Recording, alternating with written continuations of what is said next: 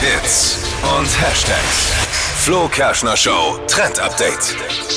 Es ist irgendwie echt krass. Zwei Jahre lang mussten wir jetzt fast immer die Maske tragen, wenn wir in der Öffentlichkeit irgendwo unterwegs waren. Und was da dann immer absolut unnötig war, das war der Lippenstift, weil der immer in der Maske hängen geblieben ist. ja. Aber jetzt ist wieder die Zeit gekommen. Wir dürfen Lippenstift tragen. Ihr kennt das Problem, Ja, oder? Und zwar in der Frühlingsfarbe.